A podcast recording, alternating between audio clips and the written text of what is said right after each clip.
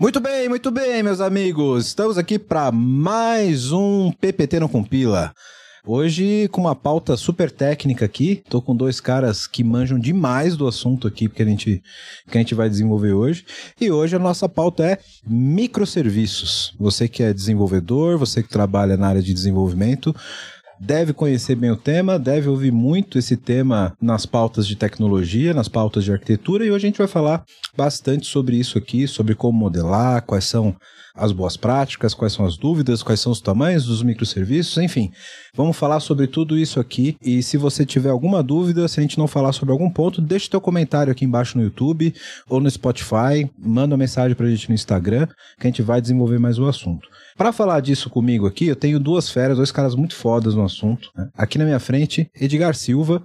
O Edgar, ele é head de business development na Fortune Crunch, Isso, certo? Cara, cara, não vem um cara aqui que não tenha um título foda, que eu tenho que vestir um terno pra falar, velho. Ah, Só vem cara foda. essa parte é engraçada. Fala qualquer coisa. né? Dá um oi pra galera aí, Edgar. Bom, primeiramente, cara, muito bom estar aqui com vocês. E assim, é a minha primeira experiência em podcast. E assim, cara, eu tô maravilhado. Tô igual criança em parque de diversões. Então, ou seja, acho que vai ser muito bacana. Obrigado pelo convite, obrigado pela oportunidade. Obrigado eu pela sua presença. Cara, vai ser muito, muito bacana, com certeza. Então vamos lá. Show de bola. E aqui do, do, do meu lado esquerdo, à minha frente, Valdir Scarim, né? Fala galera, beleza? Tamo junto, mais um podcast. Mais Valeu, um. Wellington, pela, pela, pelo convite, né?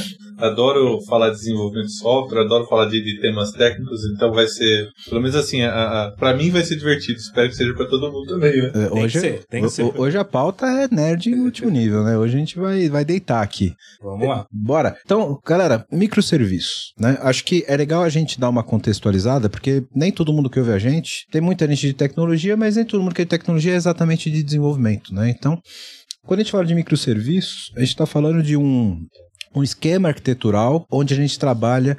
Eu acho até que o, o, o título, ele hoje já é um pouco mais depreciado. Acho que a gente deveria falar mais de microaplicações, porque esse conceito ele acabou indo para banco de dados, que virou depois lá o data mesh. Eu acho que é, micro front-ends também. Acho que esse conceito de microaplicações acabou sendo distribuído para os outros conceitos, né?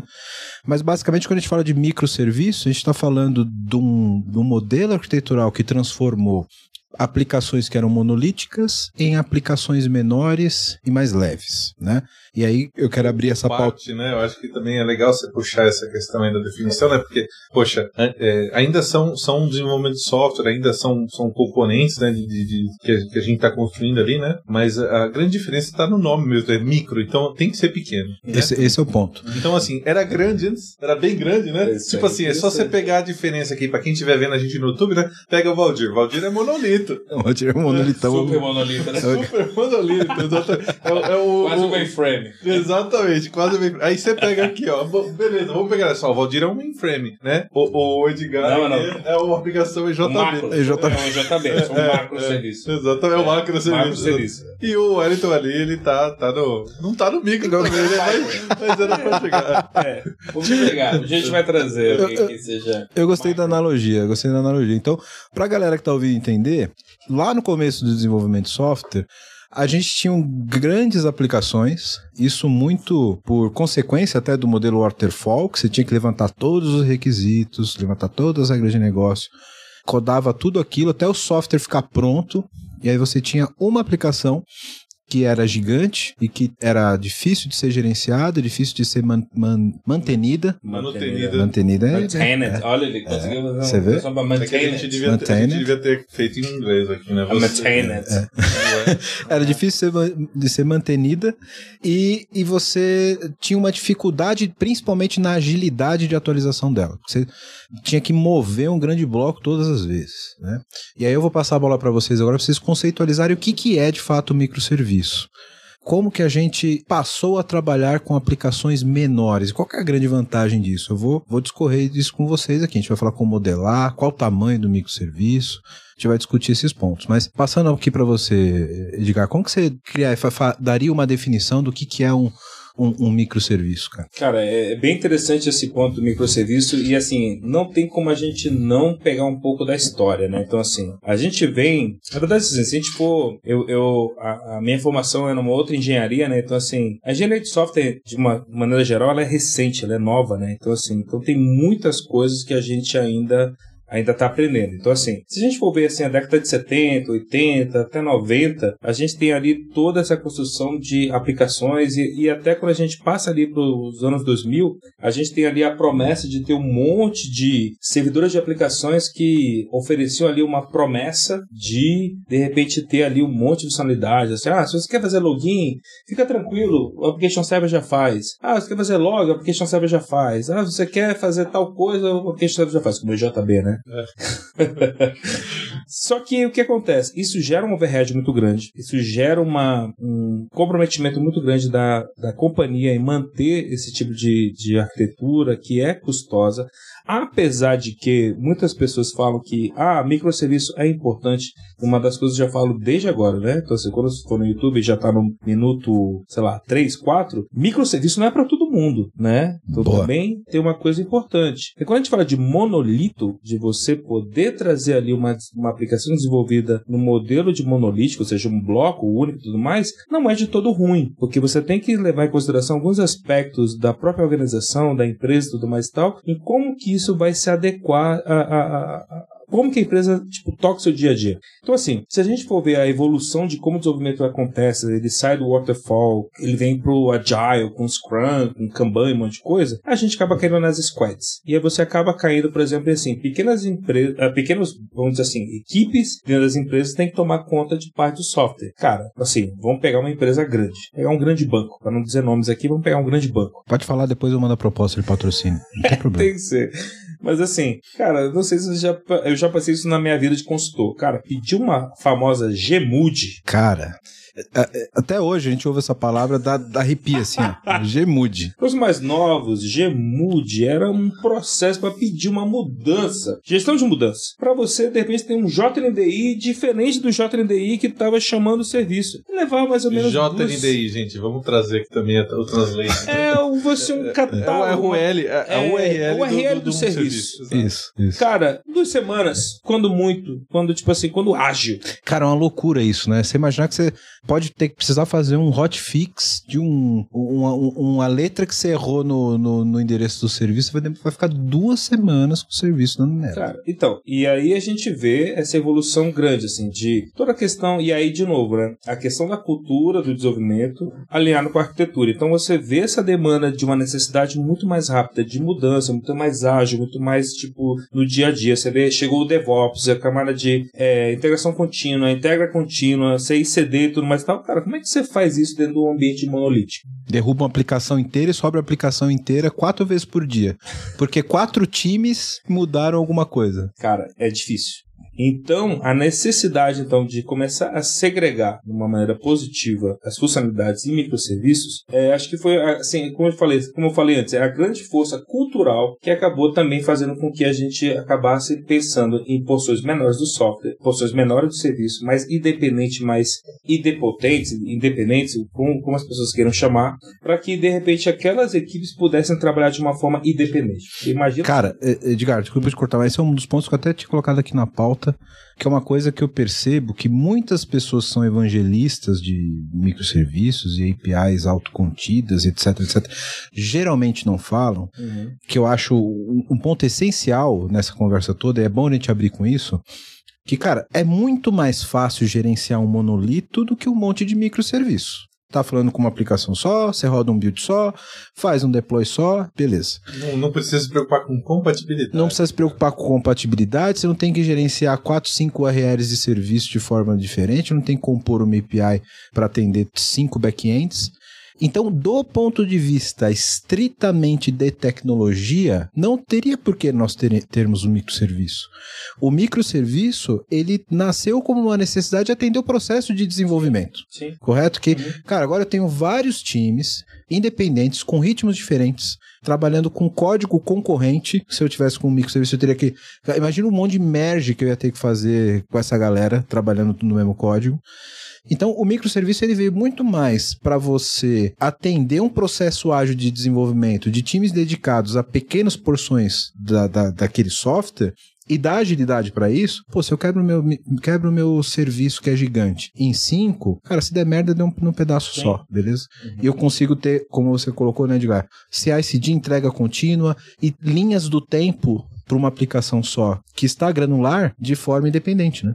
É, e você falou da questão de assim de pessoas, vamos dizer assim, não tão é, técnicas entenderem isso. Eu digo o seguinte: gerenciar um ambiente de monolítico é aquele painel e aí pode pedir mais uma propaganda, hein? Da Fiat Alô, Fiat. Uno. Nós. Lembra do Uno? Aquele Uno, Uno Mille? Aquele que tinha basicamente o, a velocidade. Só isso. Um velocidade, três pedal, um câmbio é, e um retrovisor. Velocidade, óleo e tipo gasolina. Acabou. Cara, isso que você precisa. E eu tirei o seguinte, que gerenciar de microserviços, cara, é um painel de avião, né? Então, ou seja, mas todo mundo já viajou de avião, não tem um ser humano na face da Terra que não é, dá aquele passo ali dentro do avião e dá aquela olhadinha pro painel e pensa assim, caramba, bicho, como que esse cara, como que esses pilotos conseguem monitorar tanta coisa? Porque, de novo, né, se você for até comparar a questão de microserviços, monolito, assim, quando você passa o microserviço, você, você tem ali um, um, como te fala, um software embutido de uma maneira que você tem que monitorar cada peça daquela. E cada evento, cada coisa que acontece naqueles microserviços ali, ele pode, junto com outro evento, ele pode ser resultante em, em algo que impacte alguma coisa, seja para o negócio ou seja para a infraestrutura. Então, por isso que eu falo que muitas vezes a gente conversa com algumas empresas, microserviço é um negócio legal, mas assim, é, tem o acompanhamento da cultura e tudo mais, mas tem que ser analisado todos os trade-offs que existem. Assim, cara, que, que efeito colateral eu tenho de eu trazer essa arquitetura para minha organização? De novo, não, é, não são para todas. Algumas empresas elas podem continuar muito bem com seus monolitos, sem nenhum problema, que vai ter uma funcionalidade boa. Mas existem organizações sim que têm um grande benefício de trazer esse acompanhamento da cultura, cultura ágil, desenvolvimento tudo mais tal, que os, que os benefícios do microserviço vão superar, vamos dizer assim, os riscos que eles também trazem. Okay? Tem, um, tem um ponto, um, um, caso que eu vivi, viu, Edgar, é, nessa vida aí antes de, de, de, de trabalhar onde eu trabalho hoje, na vida de consultor. Logo no começo que começou a falar em microserviços, muitas áreas de TI achavam que era pegar lá um ponto .or, vocês lembram disso? Os ponto .or? Tomcat, que do, do, rodava no Tomcat, no JBoss, pegava aquela maravilha aqui, ponto .or que tinha 50 GB, 50 MB. Cara, 50 GB. É não, mas, mas, cara, giga já peguei, já peguei, não War, mas EAR. EAR já peguei EAR é, de é pé de giga, verdade. já. Então o cara achava que era pegar aquilo e falou, cara, ah, vamos dividir isso aqui em cinco e beleza, cada um trabalha com um. Esse é um ponto importante que você falou, porque não é só a divisão e a segrega segregação de microserviços. Tem todo um aparato que você precisa ter para coordenar e trabalhar isso de forma diferente, que, cara, não é só o JBoss e o Tomcat que você usava antes. Sim. Então, aconteceu com, comigo um caso prático de acompanhar um projeto que os caras pegaram cinco, pegaram um monolito, quebraram em cinco serviços, e, cara, continuaram trabalhando da mesma forma como era antes, encadeando cinco chamadas síncronas entre os serviços. E a performance piorou daí. A performance piorou e você perdia a transação. Sim. Porque, cara, chegou no quarto serviço, se você não deu retorno pro cliente lá na ponta, quebrou no quarto, você não sabe nem onde parou a transação. Sim. Então, se você não tem se você não, não, não, muda a forma de você se comunicar com o serviço, não começa a trabalhar com mensageria, não consegue não, não passa a trabalhar com chamada síncrona, o, o próprio processo de coreografia dos, dos serviços, orquestração dos microserviços, não adianta você tra continuar trabalhando como você trabalhava com web service lá no JBoss, né, cara? Sim. Com tudo síncrono. Então, esse aparato, esse painel que você precisa ter, vai te precisar de outros skills dentro do time de arquitetura, dentro do time de desenvolvimento, que provavelmente você não tinha fazendo WR, fazendo de, deploy lá no. no, no SCP. No, exatamente. e vai. Requer vai uma, vai. uma sofisticação maior de ambiente, né, Valdir? Uhum eu tô ouvindo vocês falar, né? Poxa, o, o Edgar aqui entrou bem no, no, no, mérito. Pegou no nervo, né, cara? Pegou no nervo, né? É, poxa, que, que o, o, microserviço, de fato, ele veio aí e respondeu para uma, uma necessidade de, ne, de negócio mesmo, né? O tamanho das empresas, a, a, integração, né? E aí, quando você fala de integração, você fala, poxa, integração de negócio. Então, é, você teve que manter isso para quando você veio para os mundos microserviços. Então, o, o, acho que o REST ele foi muito importante, né? O, o, SOAP, se a gente ficasse lá atrás no SOAP, a gente teria muito desafio com performance. O REST ele trouxe para a gente a flexibilidade que, gente, que era necessária para esse mundo de microserviços. Eu acho que é, a tecnologia também mudou, né? Porque em 2000 a gente falava de SOA, e SOA com SOAP, e, e a gente falava de XML pra caramba, pra tudo que é lado. Né? Verboso né? pra caralho. É, eu estudei... 2 um mega de payload. Eu estudei um pouco do Data Power, né? O Data Power é uma ferramenta da IBM, que é, é um appliance. Então ele tem toda uma, uma arquitetura de hardware para processar XML extremamente rápido. E compactar. Fazer compactar e, taranã, né? E, e, poxa, como é que você leva isso para um, pra qualquer ferramenta que é instalada num, num, num servidorzinho, num, numa máquina qualquer, né? Então, assim, o REST ele veio, respondeu muito bem, uhum. ajudou a gente a segregar as coisas, né? E, e aí um aspecto muito legal também do, do que você também falou, Edgar, nos times, né? A gente está falando de times ágeis, a gente está falando de squad, inclusive a gente falou bastante disso aqui no episódio com, com o Victor, né? E aí eu tava lá, então quem, quem quiser dar, dar uma puxada aí. Dá uma olhada aí. Pode olhar os episódios que o Valdir também não tá, que também são legais, tá? Ele só faz propaganda nos que ele tá. Mas esse especialmente de Agile Squads com o Victor foi Show. sensacional, que a gente falou exatamente é, é, é, o outro lado, né, Valdir? De como a demanda de negócio demandou. E, e, cara, eu acho essa história muito bonita como o negócio precisou de agilidade, como a TI se reorganizou para dar essa agilidade. E agora a gente está falando aqui como a tecnologia se transformou para acompanhar tudo isso, Sim, cara. É. Essa história é linda. É bonito, Sim. né? E vamos, vamos continuar nela. E, e aí, mais para frente, eu sei que a gente vai falar sobre modernização, então a gente vai falar sobre escolher, é, como a gente pode escolher melhor a, as aplicações que vão entrar na jornada, né? E eu sei que você vai, vai perguntar disso lá na frente. É, mas voltando aqui, né? É, eu acho que o microserviço ele ajudou muito a gente num problema que a gente vive hoje, que é o, a rotatividade de profissionais.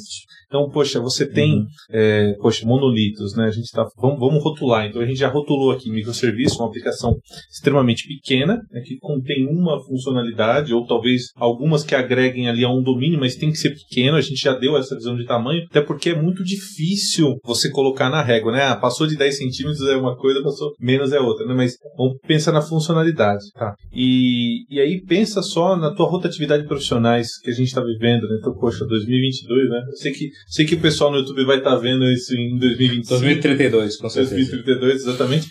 Isso aqui pode ficar como registro histórico. Tipo, cara, olha esse vídeo aqui, 20 anos atrás, os caras falando de microserviço. Caramba. Não, e falando da forma real, né? Da é, forma real. falando da, par, da parte não romântica do é, PPT. É, porque é bonito. É, no PPT é. tudo roda, né? No PPT tudo funciona, né? Perfeito. É, é, pois é. E, mas, poxa, pensa só, bicho. É, a gente não tá com dificuldade de, reter os talentos, né? E quando você traz os talentos para o seu time, como é que eles vão é, é, aprender rapidamente o teu negócio e, ser, e serem cirúrgicos na tua alteração? Poxa, uma arquitetura orientada a microserviços, ela se provê isso. Por quê? Porque o arquiteto ele já olhou para a demanda de negócio, separou ali a, a, a, as funcionalidades que faziam sentido estarem extremamente próximas, né? É, que era, elas tinham de fato um, um encapsulamento e, e, e, aí eles, e aí fica fácil você dar para aquele desenvolvedor: olha, meu, dá uma olhadinha nesse microserviço aqui, vamos alterar ele porque mudou essa regra de negócio. Então, eu, eu acho que o microserviço ele vem numa resposta muito positiva para isso, né? É, acho que, sei lá, microserviços a gente está falando desde 2010, né? É, bem no Sim. comecinho era 2010, né? Então, poxa, em 2022 a gente está vendo esse benefício. É... Você vê que loucura, né? 12 anos e, como o Edgar falou, muitas empresas ainda não sabem trabalhar muito bem com isso, Sim. né? E aí eu ia pegar também, né? É, é, o Edgar foi, foi, Pô, o Edgar é uma fera, né, bicho? Que é isso? É, é demais. É um monstro, né? Ufa. Mas, e, e aí, para quem quiser também dar uma olhada um pouco mais nessa questão que ele falou, poxa, microserviço não é para todo mundo, né? Tem um artigo do, da, da, do Martin já, Fowler. Ó, já temos um título pro episódio, vai ser esse. Qual que é? Microserviço não é pra todo mundo. Não é, cara. Não, é. essa é boa, não hein? É, essa é boa. É. Tem um artigo do Martin Fowler chamado Monolithic First. Como que é? Monolithic first. Porra. Não, mas. Porque cara, ele, ele te ajuda a é- ser é, rápido. Sim. Você vai lá, escala, entrega um monte de coisa. Beleza, vingou.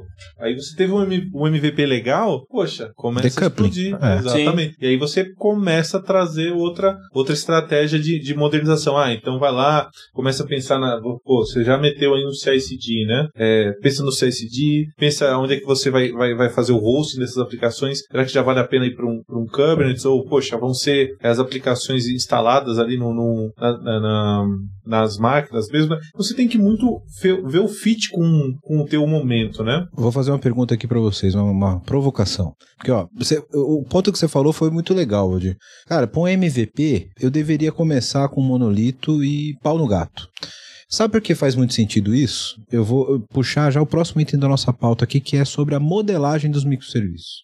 Qual o tamanho desse meu microserviço? E como eu deveria direcionar o racional da modelagem desses caras? Muitas literaturas puxam a pauta de DDD para dentro disso, né? eu ter a- o, o mapeamento dos domínios de negócio da, do- do- da aplicação que eu estou atendendo, do negócio que eu estou atendendo através daquela aplicação, e começar a decompor pelas capa os capabilities de negócio do que eu estou fazendo. Cara, dá, é, faz, dá muito sentido o que você disse, Valdir, a partir do momento que, cara, se eu estou no MVP, eu ainda não tenho condições de saber quais são os meus domínios. Como que eu vou partir de um MVP sem saber quais são os meus capabilities de produto? Inclusive, temos aqui na, no, no, no feed um episódio também com o Vitor sensacional que a gente fala de produto digital. Sim. De repente, eu posso pivotar totalmente aquele meu produto, criar outros capabilities e matar alguns, o que me torna muito difícil sair de, de largada com uma, uma modelagem de microserviço que me dê uma escala adequada, né? Então, cara, tô começando, vou validar, bota tudo aqui num, num, num serviço só e vamos ver o que dá. Mas, mas, mas, mas, nunca deixando o MVP ficar eterno. Sim. Você tem que ter um débito técnico, tem que ter um refactor, não tem que ter medo de refazer, de falar, cara, agora é hora de fazer um decoupling, de poder dar escala para isso. Você vai poder ter condições de saber quais são os pedaços do teu software que precisam de mais escala. Isso é um ponto interessante no microserviço, né? Às vezes você tem um monolito gigante, só que, cara, duas features são as que bombam de request. Você vai escalar aquele, aquele monstro para quantas máquinas só por causa de duas features? Dá escala para aquele pedacinho, né? Então você pode ter ali dois, três microserviços rodando para atender uma quantidade de request e ter um escalonamento horizontal gigantesco para aquelas capacidades de negócio que são mais acessadas. Né? Não, assim, esse exemplo. Vou, vou pegar um exemplo aqui, só não vou falar o nome da empresa para não, pra não fazer jabá, não tá patrocinado, né? Depois eu mando a conta.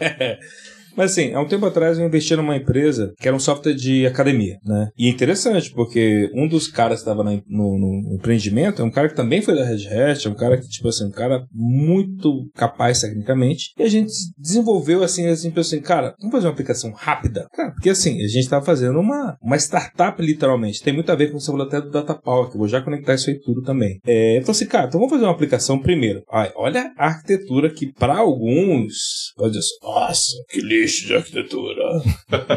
Porém, a gente decidiu que a gente ia rodar JBoss, Application Server, com ali componentes REST Easy, né? Componentes REST, basicamente. E a aplicação, acredita se quiser, jQuery. Porque a gente não tinha condições de aprender, na época ali, os React. é, React, Angular, Cara, Vue, e em relação a front-end, jQuery pra mim é a última tecnologia ainda.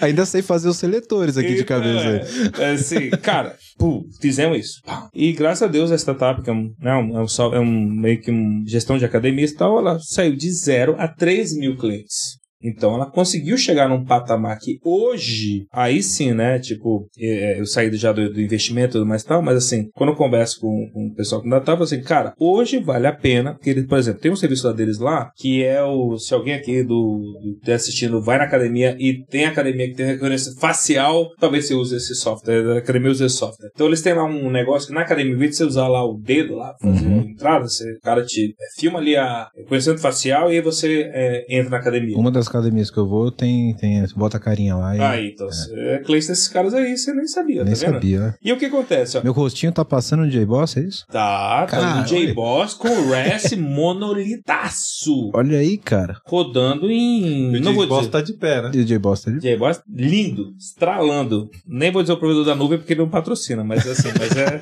o provedor de nuvem que tá lá. E aí o que que acontece? É, depois de muito tempo, 3 mil clientes, a empresa bem no break-even, tudo bacana, tudo mais tal. Até como a gente começa, tipo assim, mesmo assim sendo técnico médio, a gente tem que trazer essa questão, cara, a empresa tá bem, tal, tal. Só que, por exemplo, teve uma grande rede de academias, não vou dizer também o nome porque não patrocina, que falou assim, cara, esse sistema de vocês de reconhecimento facial é doido, hein? Vocês poderiam licenciar só essa parte pra gente? Hum. E aí você vê a sacada, cara. Então a gente poderia criar uma Hum. API para isso, tal, tal, tal, tal. Cara, só que se eu for vender isso esse cara, eu tenho que ter isso. Não posso ter isso concorrendo com o meu core do sistema monolista. Eu tenho que começar Chegou a hora do decoupling. A separar isso. Então o que acontece é, toda aplicação monolítica, ela vai ter um momento, um evento que ela assim, cara, que vai ser quase que obrigatório que você, tipo assim, cara, eu tenho que tirar isso aqui do jeito que tá. E aí é o momento de você rever, é o momento de você poder reavaliar um monte de escolhas. O Valdir comentou aqui do REST. O REST permite você trabalhar com a questão de contrato Swagger. Então, assim, cara, se a minha, minha aplicação tá olhando meu Swagger, o que eu tiver implementado aqui por trás, se for Django com Python, se for a coisa mais, se for é, Elixir, Lighsa, o que for mais Pouco importa. o que importa, cara. Tô entregando meu swagger e tá aí, entendeu? Então são essas coisas que eu acho que em algumas empresas, elas algumas vezes falham. Entendeu? Assim, diz assim, pô, será então que, que eu tenho que ir pro, pro, pro é, Microsoft First? Às vezes não. E aí a gente acaba Se trazendo. preocupa com os contratos, É. né? Isso é muito, muito legal, Sim, gente é. tem que pensar nisso. Quero falar com você agora que ainda não conhece a Clever. Clever é uma empresa que já tem mais de 3 milhões de usuários em 30 países com 30 idiomas diferentes e que tem trazido soluções em blockchain, criptomoedas e ativos digitais. O objetivo da Clever é te dar liberdade financeira para operar nesse mercado de cripto. Então, se você acredita nisso, se você acredita nessa liberdade, você já pensa como a Clever, vai conhecer os caras, é clever.io. Estão contratando também pessoal para trabalhar com cripto, com blockchain. Então, se você tem interesse, se você tem conhecimento nessa área, procura a Clever. Se você gosta de criptomoedas, se você opera no mercado, você precisa conhecer a Clever, precisa conhecer as soluções da Clever. O endereço está aqui embaixo no vídeo. Para quem não está no YouTube, é clever.io. Vai lá, vai conhecer que realmente é um mercado sensacional.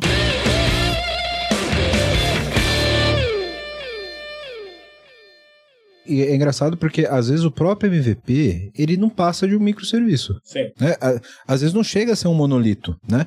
Você deu um caso curioso que você chegou numa aplicação de produção grande já, Sim. com que não tinha a necessidade de estar desacoplada, até surgir essa necessidade, né? Exatamente. Mas normalmente os próprios MVPs são tão pequenos, cara, geralmente é um back-end e um front, tá ligado? E vai viver bem durante E vai, o tempo. e vai viver bem cara. tempo, assim, até criar novas, capabi- eh, novas capabilities de negócio, novas features surgindo. E aí, de repente, se você já tem uma experiência, tal, fala, cara, puta, isso aqui talvez escale sozinho, isso aqui não. De repente, pode ser um caso de você já criar desacoplado. Mas é muito difícil você ter esse feeling se você tá principalmente num negócio novo, né? Quando você tá numa empresa que já, você já conhece o negócio, você tá criando um produto novo ali, você já sabe, puta, isso aqui, isso aqui vai, vai ter que voar sozinho, isso aqui vai ter mais requisição. Pode ser o caso de você já começar com, com um microserviço, dois ou três ali desacoplados, né? Mas geralmente o que vai demandar disso é o contexto de negócio, cara. Não tem como você fugir do contexto de negócio. Isso não é uma decisão tecnológica. Sim. Isso é uma decisão de negócio, né? E, e o, o- o ponto principal é como que a gente modela isso. É, esse ponto que você colocou foi muito ilustrativo, né, Edgar? Surgiu a necessidade de você desacoplar uma feature que teria potencial de virar um produto separado, Sim. né? Uhum. E que você consegue modelar olhando para isso. Eu percebo muito desenvolvedor e muito arquiteto errando na modelagem de microserviços errando em dois, cara, dois princípios básicos da faculdade de computação, que é desacoplamento e coesão. Então, cara, nem sempre o microserviço precisa ser tão micro se ele não for coeso. Sim. Se ele tem dependência ainda, ele está errado, né? Então, às vezes o microserviço ele não precisa ser tão micro. Eu já vi gente chegando no nível de separar microserviço por a nível de transação. Cara, se você tem dependência de uma transação para outra, esses caras não têm que estar separados. É o princípio básico da coerência, né? Da coesão do, do, do, do serviço, né? E aí, como que a gente chega na, na visão de vocês? O cara tem lá um monolitão. Pá, precisamos modernizar essa parada. Tá aqui o meu EAR rodando em WebSphere 7, precisamos modernizar. O negócio tá bem consolidado. Sabemos quais são as capabilities do, do, do negócio. Qual o primeiro passo para esse cara começar a modelar os microserviços? Tem, tem, Jogar na, na mão de vocês. né? tem uma empresa boa aí, a Universo, ela pode te ajudar com isso. ninja, tem lá uns estrangulamentos ninja. Os estrangulamento ninja, né? Tem, os caras têm uns pegadas boa. Tem um artigo bom sobre isso. Eu vou, vou te mandar o link pra você colocar lá na descrição. Lá. no canal, é. Eu conheci esse artigo. Bem legal esse artigo, Ah. inclusive. É, a gente escreveu junto, inclusive. Isso mesmo. É, poxa, cara, você falou é, como é que a gente começa a estrangular, né? É, Primeiro, explica Não, pra galera o que, que é. Explica você o que é estrangulamento. Estrangular, já foi lá. É. Você pulou do Richardson lá, então você tem que falar do Richardson lá, o, não sei o quê. o- esse, esse- essa brincadeira que a gente tá falando de estrangulamento, ela, ela começou lá também com o próprio Martin Fowler, né? Tem um artigo dele é, falando sobre uma viagem que ele fez pro meio do mato, que eu não lembro o lugar, né? E aí ele tava dando, tava analisando as árvores e ele via como a, a- a- Árvores Árvore. ou árvore? tem que ter piada, se for pedir A- as árvores somos As nós. árvores. as, É, as árvores são- Eu não podia perder, desculpa, pessoal. As árvores. É, como as árvores ela- elas morriam, né, em função ali do, do- da- das pragas, né, que estavam ao redor dela. É, tem tá lá no, no, no, no site dele, no Martifalco. E aí, e aí ele fala, poxa, mas eu podia usar essa técnica aí pra matar os sistemas antigos que eu tenho, que só cresce, cresce, cresce, né? Pera, pera, o cara saiu das árvores. Das árvores. Qual, qual que é essa linha de raciocínio? Vamos lá. Que- Pior qual, que lembro- qual- Tudo isso aí. qual foi, Não sou, não sou eu que, que tô tem, que, tem que né? ler o Bate-Fowler. qual, qual que é a linha de entorpecente que a gente chegou nessa daí? Vamos lá. É, tem, tem um negócio. chá de papoula, alguma coisa assim do tipo. É, e aí o que acontece, né? Pô, era, era uma árvore grande, você olhar lá no, no, O no artigo, eucalipto. É, Queria ver se ele visse o açaizeiro, o que, que ele ia falar. é, como decompor um açaizeiro em É, microserviço. É. E, e aí o que acontece, né? Porra, aquele bando de praga ao redor da árvore lá e a árvore morria, né? Então, o que a gente tá falando aqui é justamente isso, né? Você tem lá uma ferramenta antiga que, sei lá, cuida da emissão das apólices da sua empresa, que, que ela é gigantesca, tem, sei lá, você falou 50. É, não, você falou 1 giga, né? É, tem, tem EAR com EARs. 50 UOR dentro, bicho. Tem, essas coisas existem, né? Só que aí, poxa, você, você tem lá uma frente de negócio que ela começa a se desenvolver mais que as outras. Então, por que, você não pode entregar para ela uma interface mais bonitinha, a- as capacidades dela um pouco mais rápidas, tem um fit com o negócio muito maior, né? E você entrega isso para ela. E aí você começa a fazer integração. Você vai lá e faz uma integração dessa aplicação nova que você entregou com aquela árvore gigantesca, né, com aquele monolito, e ligou ali por algum, algumas, alguns, alguns é, endpoints REST. Então aí você começa a, a decompor. Né? Então eu vim lá do artigo do, do Martin Fowler fazendo brincadeira com a da árvore, né, mas no, no dia a dia é isso.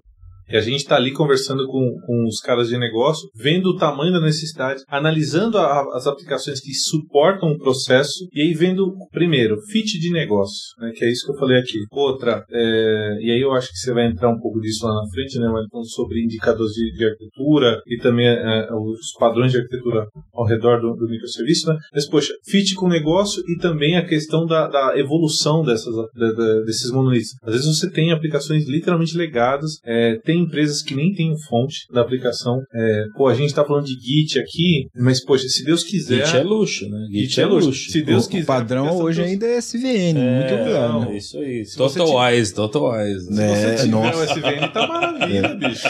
E, e se você não tiver, né? E se você não tiver o fonte da aplicação? Então, é, se você não tiver o fonte, você tá ferrado. Você tá mas, fudido.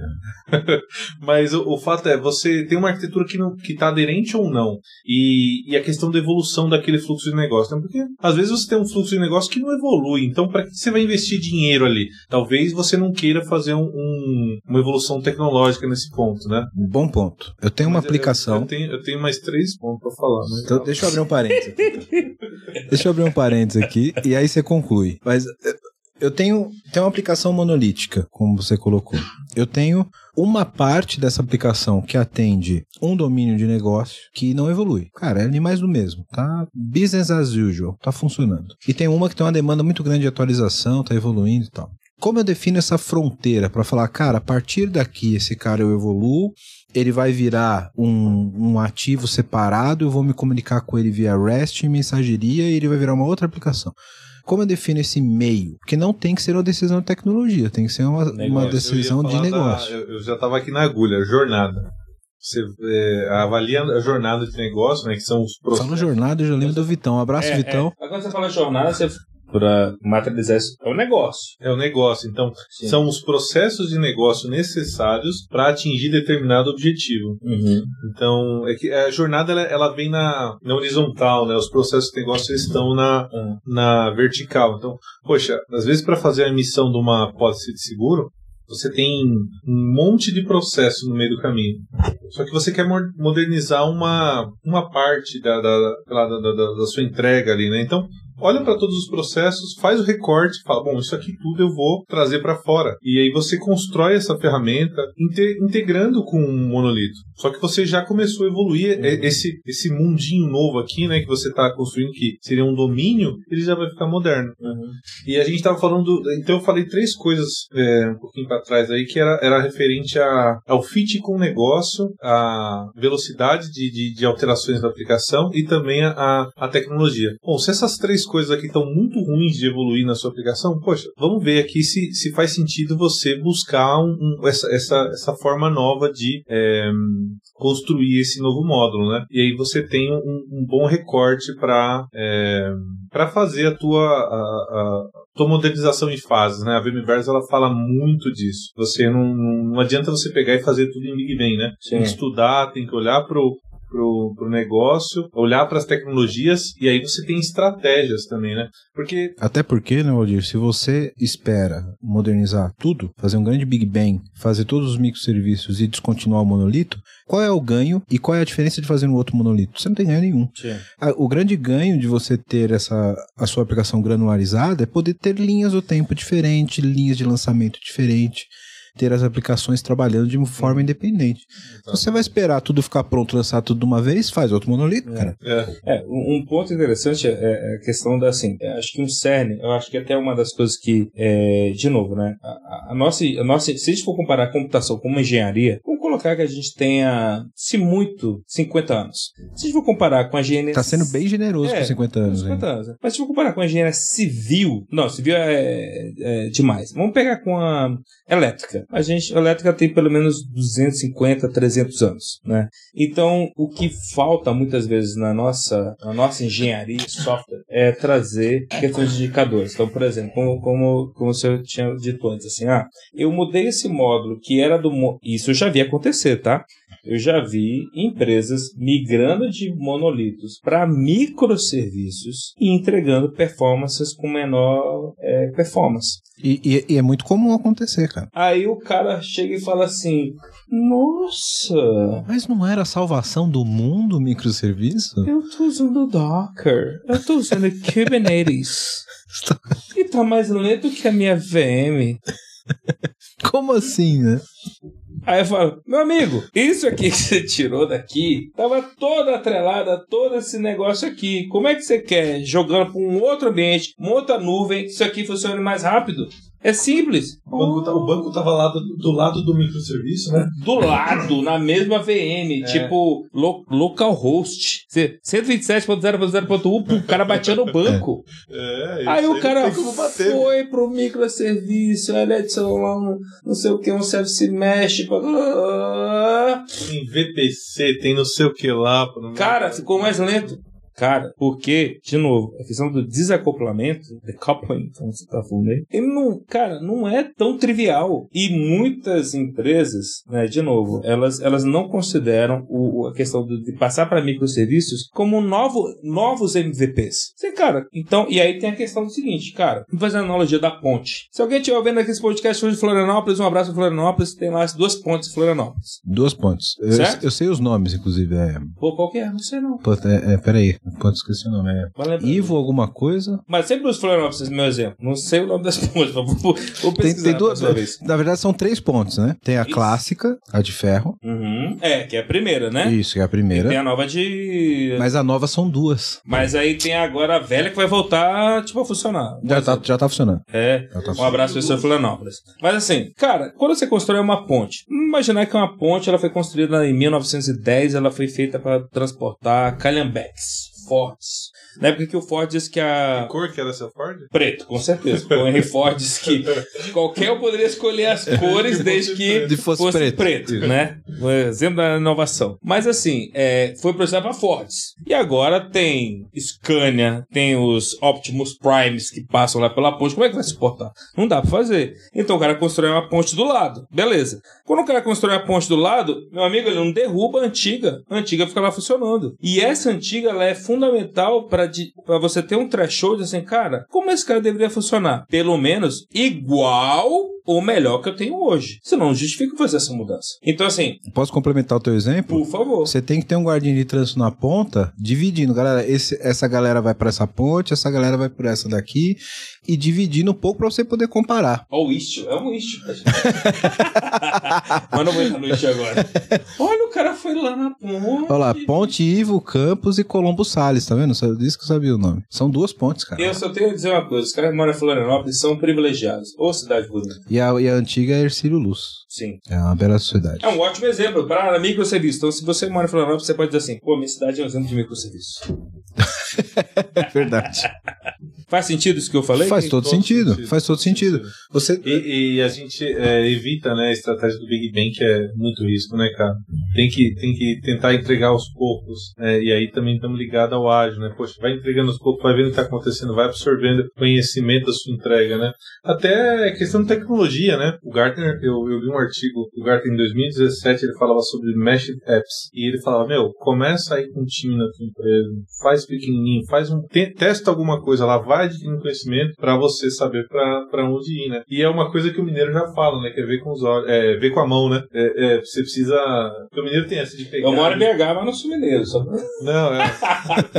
eu, eu tenho uma aproximação da, da, da- A minha esposa é mineira, meus filhos são mineiros. do centro-oeste lá, Então, minha, minha família é de Goiás, né? Do Goiás. Do Goiás. Do Goiás. A terra pô, do né? Caldas Country, velho. Isso aí, isso aí. É. E, e essa parada de ver com a mão, bicho. Você tem Quanto que. aqui? Opa, nós Claro. fizemos, nós fizemos no, no- no ano novo agora uma, uma galinhada com piqui lá também, né? Do ladinho. Pô, e no, no fogão a lenha, É tá? bom demais, viu? É. Ou é bom, como faz o cara de Goiânia? É, É. Nu. Ah, E já chegou o refil, gente. ó. Chegou o refil, eu acho. Que a cerveja tem escala horizontal.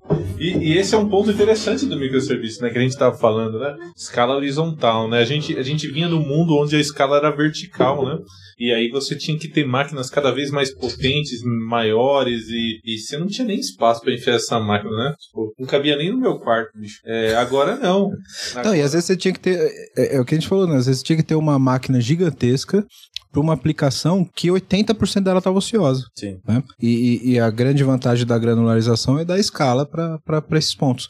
Mas eu, eu quero puxar um ponto que me chamou a atenção quando o Edgar falou da questão da performance etc.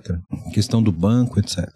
A questão do banco de dados, eu acho que ela é a mais é, polêmica no- nos microserviços, né? Ó, Porque a literatura do Martin Fowler diz que eu tenho que ter um banco de dados por microserviço. Por microserviço ou por domínio? É, e onde está o porque ponto? Aí é mas- o momento que eu... Tadã! Porque a parada é a seguinte, né? É, pô, tem uma tecnologia monstro. A gente tá falando de microserviço, né? Mas tem função também, né, bicho? As funções, a AWS tem Lambda, o, Google tem as functions, né? E, meu, o tamanho fica menor ainda. Então, e aí- é o ponto. Se eu vou ter um banco de dados para o microserviço, o que, o, que, o que define de fato o tamanho do banco, o que define o que é o banco e o que define qual é o domínio? Por exemplo, eu posso ter uma instância RDS só e posso ter um esquema ou um owner por microserviço? É por microserviço. Então, eu, eu particularmente, né? É, minha visão, tá? Microserviço não é, é, limite de banco de dados. Não pode ser. Tem que ser é, domínio mesmo, negócio, né? Mas aí. E aí você Ó, vou- pode, e aí, aí você pode fazer o que você falou, né? Ter um esquema por domínio. Por quê? Porque aquele grupo de tabelas, né? Aquele grupo de informações, eles se complementam. Então, traduzindo em código, faz sentido fazer join. Concordo, mas vou dar uma de advogado do diabo. Se eu deveria ter um banco por domínio, Não, eu falei um esquema. um esquema, tá? No, no- assim, Um esquema. Vamos, vamos tratar banco como esquema. Beleza, mas independente da instância física do banco, É. beleza? Acho que não faz sentido ter um RDS para cada microserviço, mas um esquema para cada um, ok, acho que é plausível. Agora imagine o seguinte: o que você falou, eu tenho um esquema por domínio. E eu deveria ter também, de acordo com, essa, com esse raciocínio, é, eu deveria ter também um, um microserviço por esse domínio. Um microserviço, eu, eu diria que não, porque é o Segundo a literatura, não, Mas eu, assim- tô dando, eu tô dando de, Sim. de advogado do diabo, É, beleza? É porque aí é uma limitação de, de tecnologia também, né? Hoje a gente tem tecnologias menores que o microserviço. Então você tem aí as funções, por exemplo. O que, que um conjunto de funções não representa um, um, um microserviço? Às vezes você tem um, um módulo que ele precisa de assincronicidade. É, e isso você consegue com uma fila. Então você tem lá o PubSub para isso, ou você tem o ActiveMQ, o O, o SQS, enfim. Então é, é, a gente também tem que ter essa, essa, essa visão, né? Da, uma coisa é tecnologia, outra coisa é arquitetura. né? E aí a arquitetura ela faz uso da tecnologia como o melhor lhe convier. É, é, então, o microserviço, ele. Eu, particularmente, né, eu trabalho muito com Spring Boot e, e aí eu subo containers Dockers e tem um Spring Boot. Então, o Spring Boot para mim é um microserviço. Só que às vezes, para viver, para esse microserviço viver, ele precisa de outros componentes ao redor. É, ele precisa de um, de um PubSub, ele precisa de algumas funções, e, e às vezes eu tenho o mesmo domínio que tem dois microserviços. Então, esses dois domínios, eles podem compartilhar tabelas no banco de dados. Por quê? Porque eles são parte do mesmo, é, do mesmo domínio, tá? É, pelo Então, menos e- esse é o meu ponto de vista. E- e- E- e é, é essa polêmica que eu quero causar aqui. É, se eu tenho. Você tem. Ah, desculpa te interromper, Well. Mas tem um site fenomenal, tá? Chama microservices.io. É um- Chris, Chris Richardson. Exatamente, dele aí. Dele mesmo, do Chris. Uhum. É, pô, você. O Chris, pô. o Chris Chris. Richardson, brother, já tomou Brother- breja junto. Brother, não. Eu- você eu sei que deve ter ser, porque você é, é- é fenomenal. É nada. Mas. É, Ele isso- gosta do Vitor Agano, do Fogo de Chão. Uau. Mas ó, esse cara é fenomenal. E ele tem um padrão lá chamado é, Dustin, Dustin Pixel. É, é, grão de areia, né? Que ele Uhum. fala pra você tomar cuidado com isso. Essa questão de, de bancos de dados, pra você não ter bancos de dados extremamente pequenos, né? É, E- e- então esse padrão ele, ele re- reflete né, essa, essa provocação que você tá falando. É isso que eu quero. Porque assim, eu acho que nem tudo que a gente vê na literatura se aplica na prática. Não. Então, eu questiono muito essa questão, principalmente quando você está trabalhando estrangulamento. Cara, eu duvido que você Você- não. Quando você fala estrangulamento, El, toma cuidado, porque ele, ele faz jiu-jitsu. É, não, é. E o bicho, o bicho é bruto. Não, é, é, é, é- é outro estrangulamento, tá, Edgar? Mas Fica é calmo. o mesmo princípio. O estrangulamento, o estrangulamento, pra quem é de tecnologia, treina jiu-jitsu, vamos lá. O estrangulamento, ele não é um negócio, tipo, assim, ó. É um negócio contínuo. Conti- e, e- e devagarinho, É igual, aos tanto, poucos. tanto que os caras chamam de Anaconda Choke. Os caras do UFC. A anaconda, ela não espreme de uma vez. Ela vai lá arrochando o cara. Arrocha, arrocha. Até arrocha. morrer aos pouquinhos, né? Até- Então, É, é, mesmo. Cara, exato. o cara, o Martin Fowler deve ter feito alguma aula de jiu-jitsu lá com o Roger Grace, lá, na da- Inglaterra. lá no meio da, da, da Na, Amazônia. é, lá na Amazônia. Ele viu uma anaconda, como que mata, na verdade, lá uma capivara. E saiu esse cara, entendeu? Então, assim, mas é super legal o seu exemplo. Ó, mas ó, é, é, o o exemplo que eu tava dando. Não dá pra você seguir a literatura ao pé da letra, porque num caso do estrangulamento, por exemplo, você não vai ter como estrangular o banco de dados talvez na mesma velocidade que você estrangula a aplicação. Então, consequentemente, você vai ter, em algum momento do teu processo de modernização, o teu microserviço acessando o mesmo banco de dados do monolito. Beleza?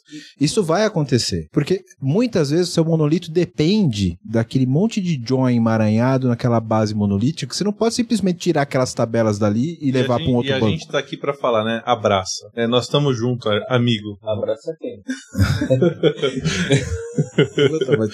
Abraça quem? Não, é não. abraça, abraça o problema. Embra- né? embrace, quer dizer embrace. embrace. É que, cara, a gente fica muito no inglês e português quando traduz esses negócios assim. Porque o embrace, ele é tipo assim, não um abraço, é tipo assim, tipo assim, que ele, tipo, vem. Vem em mim. Só vem, é. Mas assim, essa questão do banco de dados eu acho bem interessante, Wellington, porque. E aí eu não vou dizer o nome do cara, porque senão ele pode ficar zangado comigo, mas assim, se a gente fosse usar granularidade de número de registros, isso aqui é polêmico. Vocês querem polêmica ou. ou- Polêmica, Polêmica. ou- polêmica. ou quer- Aqui, ó, Vamos falar de assuntos pelo PPT não polêmico, né? compila. Ou vocês querem, tipo. I'm Mortifal, Crazy Não. Richard. Isso, isso aí é, É, coisa de PPT. Aqui é na é. real. Solta real. Na aí, real é o seguinte, uma vez eu ouvi de um grande amigo meu, que é um cara tipo FODA, que falou assim, cara, se esse negócio de você desacoplar o microserviço e você ter um banco de dados pra ele, e aí vocês vão analisar. Quem tá ouvindo isso aqui vai, vai me acompanha no raciocínio. Talvez você nem precisasse de banco de dados. Talvez você precisasse de um, um file system, um negócio de memória. Grava um JSON no um disco. JSON no disco. Porque, cara, você tá falando aí de, sei lá, de centenas de registros. Você não tá falando de milhões, bilhões de cotações, de transações, de Mas e CDRs você, e ó, tudo mais se você tal. tem um microserviço que faz uma cotação, e esse cara gera milhões. Qual o trabalho depois de eu sincronizar esse banco de dados do meu microdatabase com o meu corporate database? Quanto que isso me custa no final do dia? Boa, ó, e, e- e aí é um ponto que eu acho que eu quero comentar com vocês se isso é uma boa prática ou não. Eu tenho um microserviço, vou dar esse, esse mesmo exemplo que é bom pra gente discutir. Eu tenho um microserviço que ele gera cotação. Esse cara gera milhões de cotação por dia. Uhum. Tá. Ele é super rápido, ele é coeso, desacoplado, e ele E tem uma efêmero, base. e efêmero. O, o seu é muito bom, porque eu conheço um que cai, viu? E ele é efêmero. ele é efêmero. Não, ele... ele... Ele, ele- persiste e ele tem ali. Tá. a- a- ele persiste nessa base e ele gera consulta, gera, ele não é efêmero, tá? Uhum. Ele tá atrelado a essa base. E eu tenho uma outra base monolítica corporativa lá, que vai pro data lake, etc. Eu tenho esse microserviço com essa base só de cotação. Como que o resto da minha companhia tem acesso a esse volume gigantesco de cotação? Porque pela literatura, todo mundo deveria bater nesse microserviço e consultar via API. Sim. Isso é, mas você tem- factível? Você tem o CQRS, né? sim, sim. Que é- O que aparece- seria CQRS? Vamos É, discorra, discorra. transpilar isso para. Discorra sobre o CQRS, Valdir. Poxa, CQRS, Command Carry Responsibility, blá, blá. É, Deve isso ser é, isso, é Command and Carry Responsibility Segregation. Exatamente. Cara, como que você consulta o serviço? Como que ele. Como que Então, ele. esse Tipo, cara como é que Eu, ele eu- fala? eu- aí, eu vou mano? prender o microfone na lapela desse homem. Ô, tá aqui, pronto, aqui, pronto, aí, pronto. é bonito, né? Lapela é, é uma. É, é. Eu, eu lembro Hum. do, do, do cara de terno. Você combina com o terno? Não, jamais, jamais. De- depois que eu saí das Big Corps, espero nunca mais até. O, o CQRS é um padrão que a gente é, utiliza para fazer consulta rápida e escrita devagar, né? Uhum. Então você cria estratégias dentro da sua. Eu, eu não sei se eu tô falando. E para- É isso mesmo, é isso Não, mesmo. e é quando o. Valdir fala, parece mais bonito, né? Porra. Não, mas eu, eu agora eu vou mostrar quantas eu tenho. É, tá- tudo bem que, que Tá pisando no cabelo? se eu pinto o cabelo, não. É. Pintar a barba é, vai. é complicado. Eu Não, mas- pintar a barba, cara. Minha barba tá É. branca. A minha filha fala que minha barba branca é loira. Eu falo que é loira. Chique, É, barba é loira, loiro, é é coisa- loiro, é, né? é europeu, né? Coisa de europeu, bicho.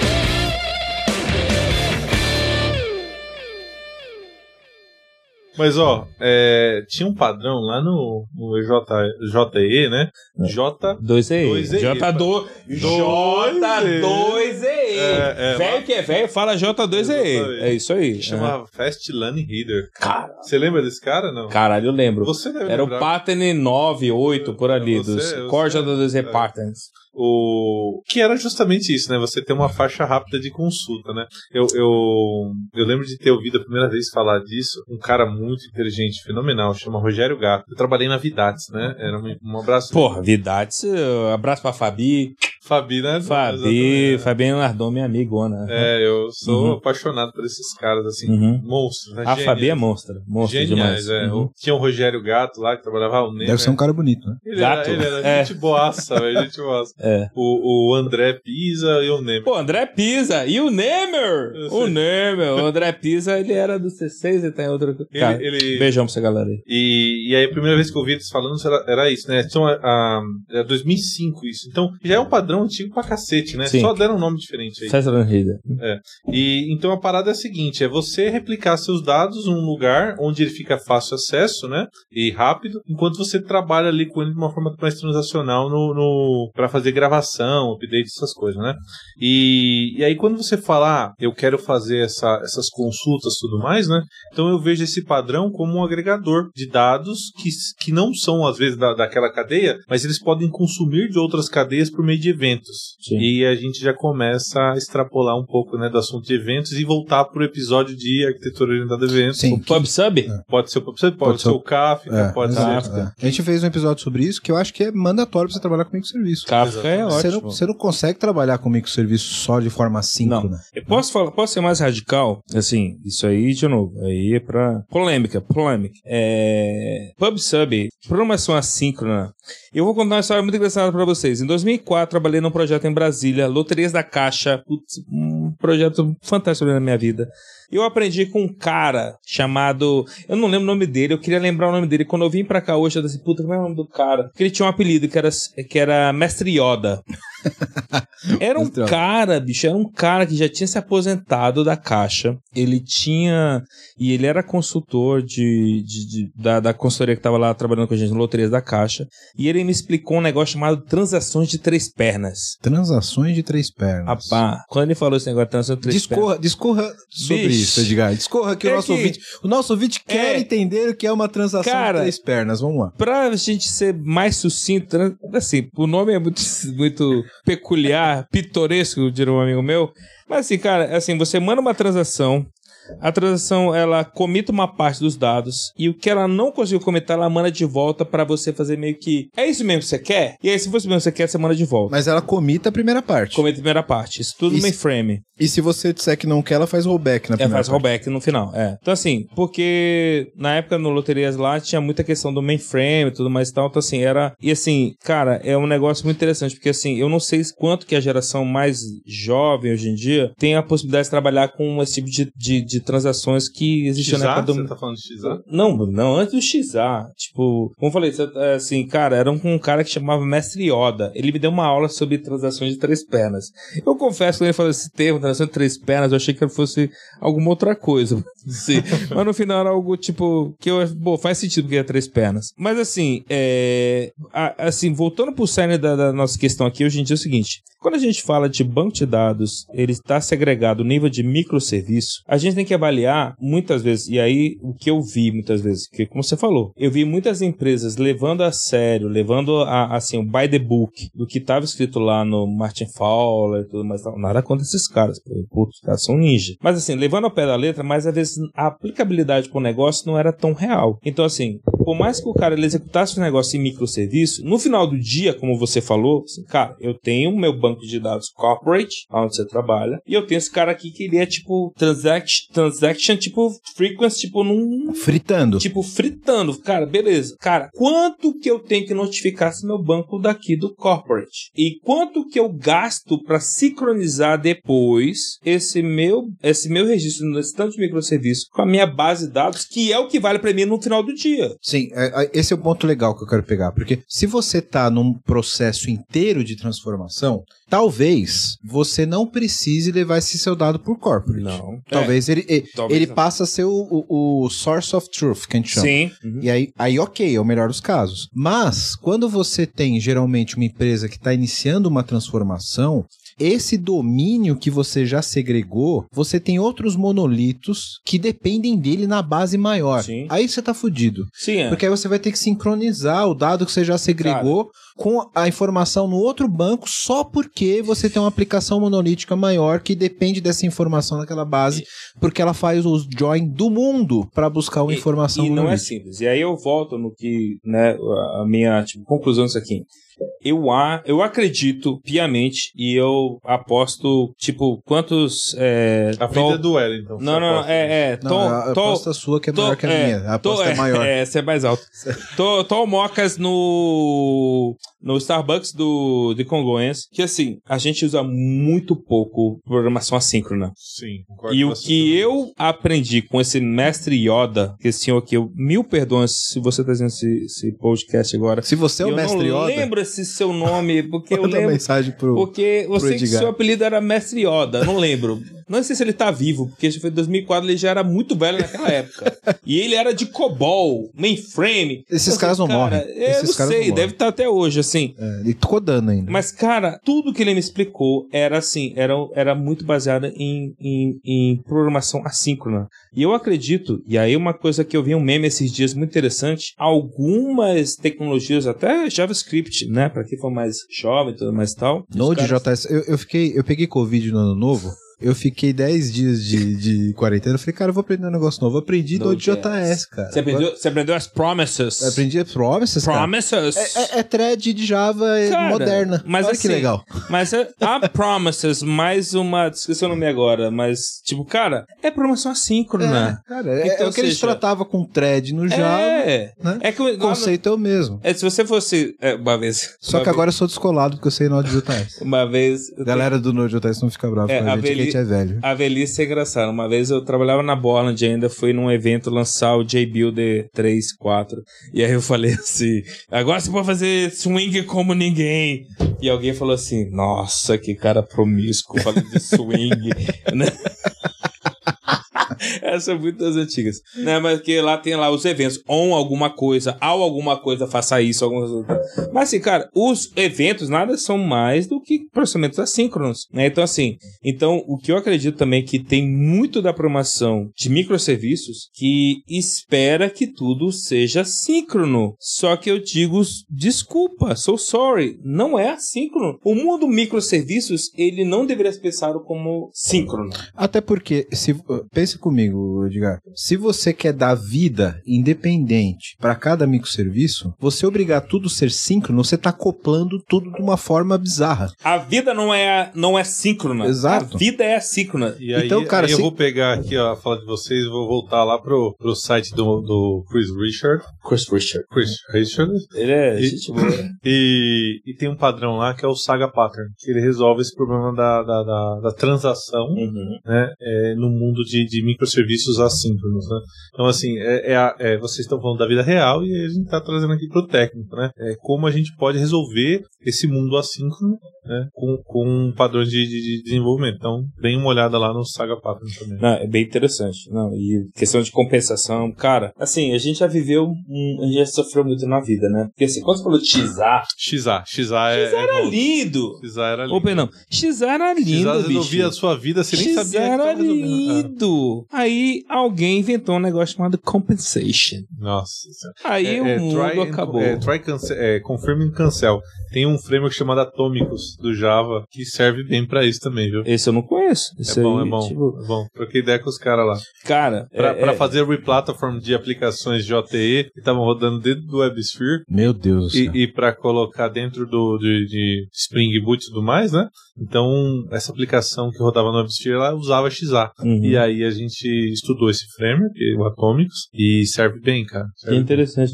É, tem, tem uma coisa, eu não sei se o Elton vai pegar sobre isso também, que é o seguinte, a questão do microserviço também, é, se for até 2008 e tudo mais e tal, cara, casa com o nascimento da Amazon, da Amazon, perdão, da AWS, Sim. né? E do próprio GCP também. E que é- GCP, todos esses caras assim. Então, assim, existem muitas empresas e muitas equipes que não experimentaram o mundo que a gente viveu, que não fazem jus a esses seus pelos brancos da sua barba, correto? Exato, tô, tô ficando velho. E é mais fácil pra esses caras.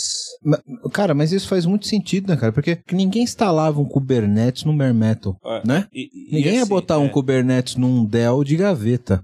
Então, o microserviço ele foi muito impulsionado pela computação em nuvem. Sim. E, cara, vamos lá, né? Você não bota um Kubernetes no teu quintal. Depois começou a surgir a nuvem privada, com soluções da Red Hat, etc., que você até conseguia ligar lá as tuas máquinas e fazer isso. Mas não surgiria espontaneamente. A nuvem privada nasceu o reboque da nuvem pública. Sim, né? sim, sim. Eu acho que o exemplo bem claro disso é, pô, Deus só escreveu o mundo em sete dias porque não tinha legado, bicho. Se tivesse legado. Se tivesse que estrangular, tinha, ele tinha dois sol até hoje. Tinha Um sol novo e um E sol um legado. istio. Os dois rodando até É. hoje. Exatamente. Cara, é, não. Assim, é, de novo, é, para os ouvintes desse podcast e tal, talvez, ah, questão de microserviço e tudo mais e tal. Talvez para alguns o, o microserviço seja um negócio assim que, que o cara, ele, ele, assim, ele já começou com isso, né? Às vezes o cara é nativo do mundo é, do ele é nativo desse mundo. O cara que é- tem 25, 26 anos hoje que é dev, ele já nasceu no mundo do microserviço. Já, entendeu? Tipo assim, meu filho de, de 4 anos, ele. Quando eu mostro pra ele um desenho no, no meu laptop, ele pega os dois dedos e tenta dar zoom. Não é culpa dele, é que a geração dele só viu isso, ele só viu, tipo. Então, assim, então, é, eu acredito que assim, só que, de novo, né? É, é como o Valdir falou assim, mas o número de aplicações que tem hoje, comparado a que já existe, apesar da gente ter aí, e aí toda, toda a questão de débito técnico, a questão de faltas profissionais e tudo mais e tal, existe muito espaço para as pessoas que assim, cara, deixa eu ajudar os caras lá de trás, como é que eles estão? Então as pessoas têm que entender como é que isso funcionava antes, para elas até pegarem o que elas têm de hoje, para poder assim, cara, com base nisso que eu sei hoje, deixa eu tentar ajudar esses caras aí, como é que eles estão evoluindo a Eu, eu aplicação tenho deles. um amigo muito especial com o Marcelo, né? Marcelo Ribeiro. E ele, ele uma vez ele cunhou uma frase que eu falei, meu, impressionante. A frase dele resume muito, né? Poxa, um, um GCP da vida, uma AWS Cloud, ela, ela só é um servidor de aplicação né, para você instalar seus, seus microserviços lá ou obter o serviço. Porque o servidor de aplicação era isso. Pô, você, tinha, tinha o sistema de fila lá, você tinha um componente de fila, você tinha transação, Sim. você tinha Você tinha já o seu JMS Sim, de tinha um fila lá no- é. que, que pô, o JDI era como você encontrava é, objetos. Era o seu Service Discovery Sim, real pronto, time. é o Discovery, né? Então, assim, se você entende esse mundo, poxa, você já começa na frente. Mas é, é o que eu sempre digo, cara. Eu, eu falei uns quatro episódios já disso. Conceito de computação não muda. Não muda. Ele só se moderniza. Né? Então, alguns conceitos vão continuar sendo os mesmos. Então, o que a gente falou no, no, no episódio do arquiteto, a gente falou no episódio de desenvolvedor e tech lead, que tá aí também no feed de vocês, podem dar uma olhada. Se o cara conhece os conceitos, a adaptabilidade dele para tecnologia é muito maior. É o que você falou. O cara que programou e ele veio de um mundo monolítico e ele utilizou o JNDI, ele vai utilizar um Service Discovery com nas costas, porque ele sabe o conceito, ele sabe para que aquilo serve. né? O cara que usa Kafka hoje, se ele passou pelo JMS, ele sabe desenvolver essa parada. Sim. Entendeu? Porque o conceito é o mesmo. Mas eu quero avançar a pauta com vocês aqui quero fazer uma pergunta. Quando a gente fala, eu- eu- aproveitar, inclusive essa mesma deixa. Gente está falando de microserviços, essa parada evoluiu. Você falou uma palavra mágica aqui três vezes, que eu acho que as pessoas estão curiosas para saber o que é, senhor Edgar. Istio. Isso. Como que essa parada evoluiu Nossa. para eu ter que ter uma camada de gerenciamento em cima desses microserviços? Eu lembro que nessa história de microserviço a gente passou por uma série de transformações, né? Começamos com essa primeira parada de criar os microserviços segregados. Aí a gente passou por um momento onde tinha aquele framework da Net- da Netflix. Pré-isso. Qual é o nome desse? Netflix é OSS. É, Hatrix. Tinha o Histrix, Tinha o Histrix, tinha o né? Eurica, Isso, Eu vi o Eurica. Ribbon. Exatamente, que era algumas ferramentas auxiliares para você gerenciar essa parada. Veio o Istio e en- englobou essa parada toda, o Netflix OSS morreu.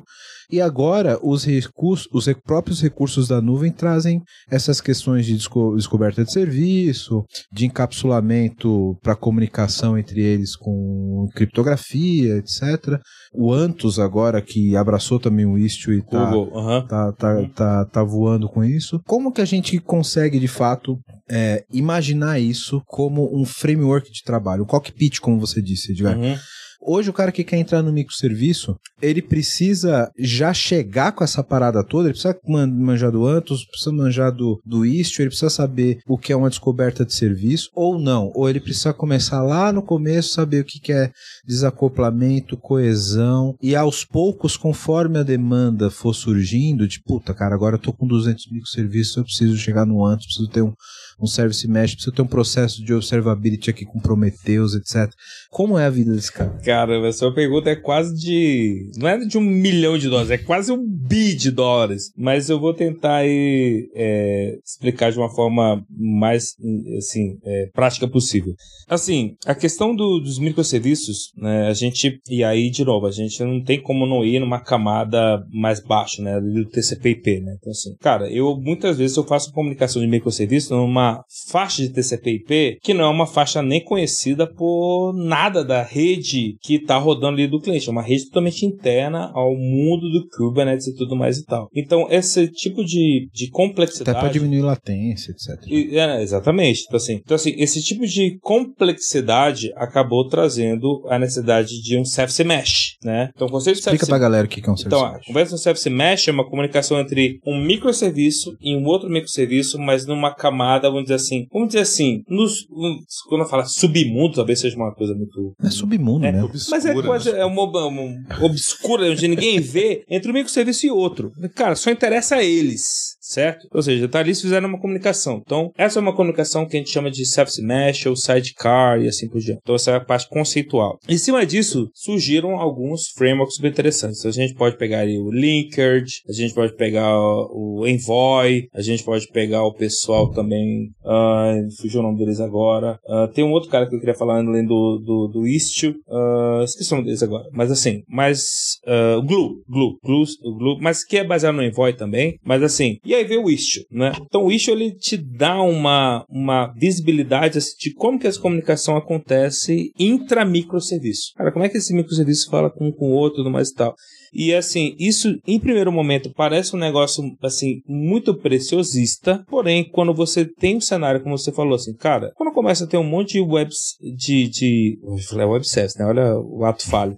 Quase é um microserviço, né? Não deixa de ser um web service. É, um web service, um microserviço. Assim, cara, se eu tiver um nível de segregação muito alta, quando eu faço uma composição, que é algo normal, né? Porque assim, cara, é, e aí eu uso o exemplo da calculadora. Porque uma transação vai passar por vários Vai microserviços. passar por vários microserviços. Assim, cara, eu quero saber a telemetria do que, que aconteceu em cada um deles, entendeu? Então, assim, então aí alguns serviços, e aí existem alguns frameworks, algumas soluções, como o próprio Istio, que ajudam a entender assim, cara, como é que esse cara se. Como é que ele funciona, dependendo desse, de- desse, desse, desse, dessa requisição, desse valor de transação, coisa do tipo. O Istio, por exemplo, é uma ferramenta, o framework que a gente considera de Service Mesh, né, e tudo mais, que permite a gente ter essa, esse controle, assim, de eu poder segregar e poder ali no nível muito baixo ali do meu pod, do Kubernetes, para saber como é que eu executo esse cara. E uma das coisas que, eu, por exemplo, que eu já usei bastante o Istio, que eu não sei se as pessoas usam isso de uma forma comum e tudo mais e tal, também não me não- acredito que não seja tipo pioneiro nisso, mas assim, a questão de, de, de Canary Deployment. Então, assim, cara, deixa eu fazer um deployment de uma nova versão, mas antes de eu jogar 100% do meu load balancer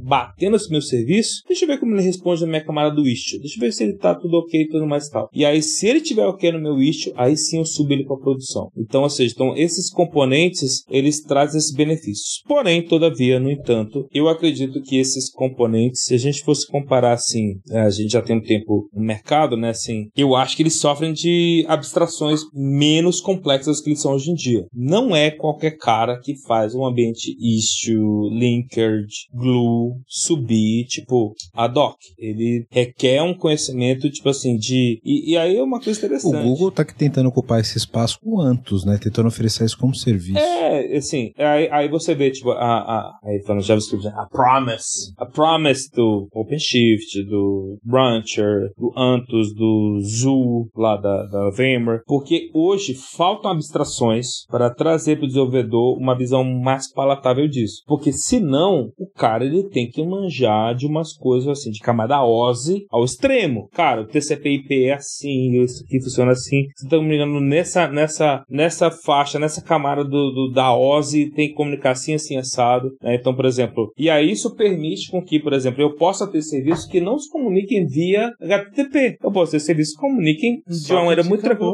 com WebSocket, com gRPC, com. Protobuf. E- e- e que você tá, cada vez mais usado, o próprio É. gRPC, né?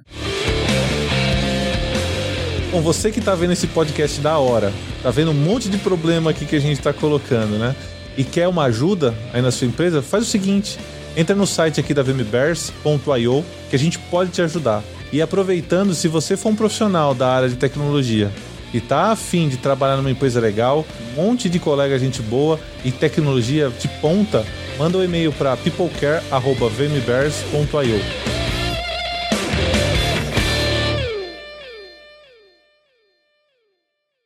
Você tá falando aí de, de, de, de camada óssea, essas paradas, né, o, Edgar? Pô, hoje em dia a gente tá sofrendo com uma dificuldade é, gigante, né, de profissional. E, poxa, a gente tá, a gente tá batalhando muito para formar profissionais de várias formas, né? Então, segunda, é, segunda carreira, uhum. é, aí você tem, tem os, os treinamentos bem para profissionais iniciantes, né?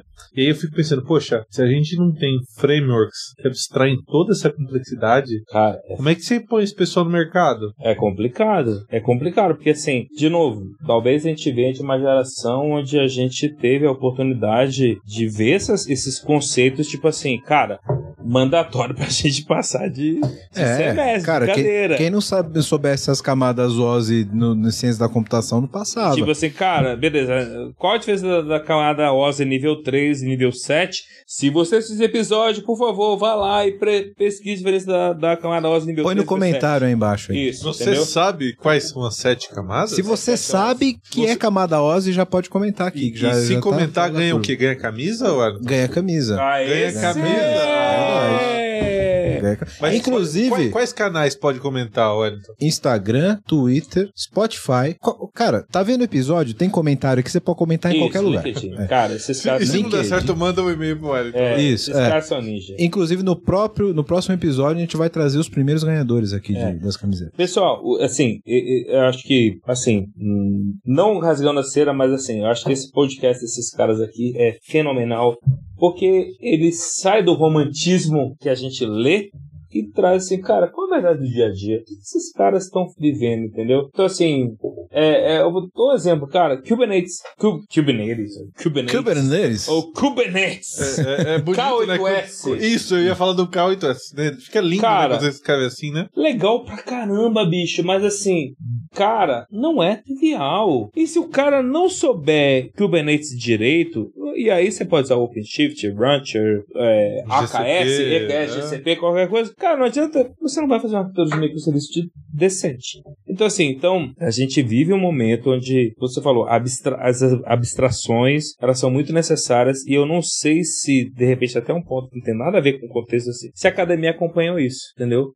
Cara, a gente falou disso no segundo episódio, sobre formação. Uhum. Eu duvido, duvido que a gente venha, veja algum tópico relacionado a isso dentro da faculdade. Cara, assim, e... e, e o cara ser... sai despreparado, sai é. despreparado. Mas isso é um ponto que eu acho que, que talvez não seja primordial, sabe, Edgar? Porque é o que a gente falou antes. Se o cara sabe, sabendo o que é uma camada OSI, ele sabe o que é um processo de descoberta, se ele sai com os princípios, o mercado adapta. Sim. Pode ser qualquer tecnologia. Cara, vem cá, você sabe os princípios? Você sabe como funciona a computação do ponto de vista é, da, da teoria da computação, dos princípios da computação? Eu acho que, cara, é, é, é, é como você pensar numa faculdade de medicina. Na faculdade de medicina, você não sabe operar o aparelho mais novo de radiologia, sei lá, ou, ou fazer a, a, cirurgia com um bisturi mais novo. Você sabe operar o bagulho, beleza? Agora, se saírem novas tecnologias que te auxiliem na. Você tem medicina, a base. Você tem a base. Sim. Eu acho que o papel da academia é sim, é esse, sim, sim, né? Mas eu tenho dúvidas se o cara sai preparado com todos os conceitos também. Eu acho que muita faculdade ensina o cara pasqual e o cara mal sabe que é uma orientação e evento, sabe? A gente vê isso muito no mercado. É. Dependendo da faculdade, o gap é muito grande. É, você, talvez você falou de, de orientação e evento no, no, no Delphi? O Delphi era ninja, bicho. você falou aqui Delphi. no começo da Ele falou de Borland. Né? Delphi, ele falou de Borland. Delphi, Delphi deu um back swing. CD. Então, por é. favor. Eu, eu, eu vi a orientação evento, é, evento no VB, né, bicho? VB, você é, clicava no on. Puff, on alguma coisa. On alguma coisa. On hover. On enter, on exit. Hover. on hover. É. Agora, agora os caras do JavaScript também programam evento na interface, Sim, né? Exato. Então a gente trouxe trouxe isso tudo para pro, pro conceito, né? E é o que você tá falando aí. Afunilando aqui, eu quero fazer um último tópico importante aqui antes da Mas já, gente... cara, não, você já tá indo pro final, é? Cara, já estamos a uma hora. Não Não, parece, Esse. E esse- poderia, mas eu vou fazer um gancho porque esse ninja volta no próximo. Que é isso? Eu volto Ah, sim. Esse cara é um ninja demônio, volta. Esse cara. cara é- né, volta no Esse próximo, eu vou cara deixar um Obrigado, gancho bicho. Pô, pro são- próximo.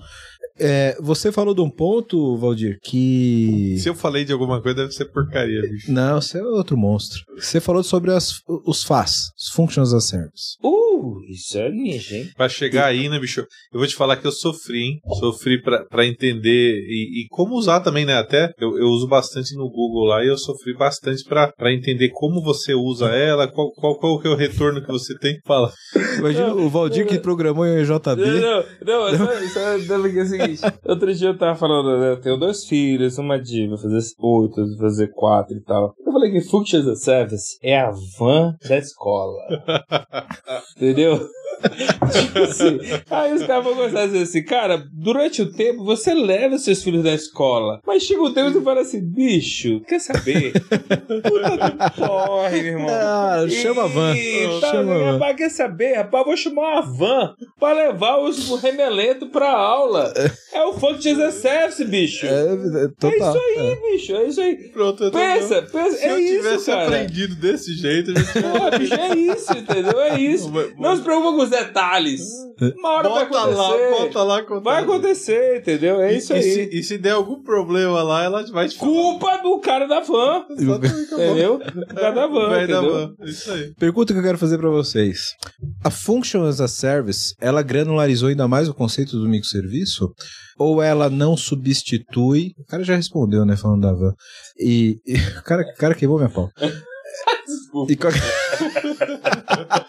e, e- e qual que é o, o- o paralelo que a gente faz disso nessa granularização? Porque eu acho muito pouco provável que aplicações com retorno de negócio imediato, de fato, com, com uma aplicação onde você tenha todas as regras de negócio, etc., você consiga fazer meramente só com funções. Algumas coisas muito simples você consegue. Cara, pega um arquivo, salva, salva no bucket, volta, chama um serviço. E aí, Mas a- e aí já bota a, o PubSub aí também, né? cara? Exato, Você e vai É falar de tudo, função, tudo é- via PubSub. E aí você vai falar o quê? Microserviço é um componente que você entregou, né? Ou, ou- ou você tem um mini service, né? Porque, poxa, a, a função é extremamente pequena e, e você tem também o, o PubSub que faz parte do teu componente, tá te ajudando a entregar, né? E aí você vem me falar de, de, de- de recortar o banco por microserviço, bicho? Então, Então você tem que estar orientado a negócio. senão você Eu- vai ter um banco por operação, você tá Aí fudido. não dá, bicho. Aí você vai ter um banco por linha, não é nem por tabela, é por linha, né? Aí é o que ele falou, usa o file system, É, grava um JSON sim. no disco.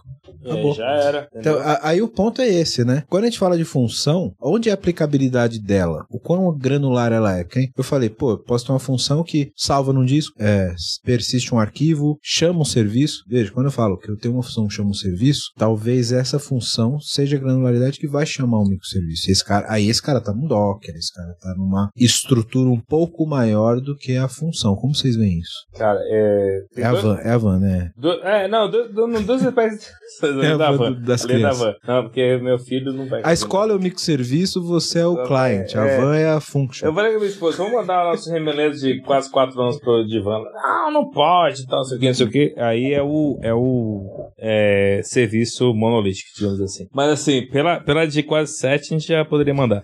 Mas assim, cara, tem dois pontos da, da, da Functions as a Service que eu acho interessante. É, o primeiro deles é o seguinte: eu acredito que você só vai chegar no Functions as a Service legal quando você passar da jornada de entender o que que teu microserviço faz, entendeu? E por que eu falo isso? Porque ele vai ser tão desacoplado do teu workflow, da tua execução, da tua transação como um todo, que tanto faz onde ele seja executado. E aí o porquê disso? Porque a gente vai pro segundo ponto. Porque quando você vai para um Functions as a Service, se você não usar uma, um framework como o OpenFaz da vida que roda no Kubernetes nativo, você vai acabar com- confiando num é, Lambda da AWS O ou Functions num Framework Function da Google. Azure ou, ou do Google, whatever. E aí você vai ter um lock-in. E lock-in, né?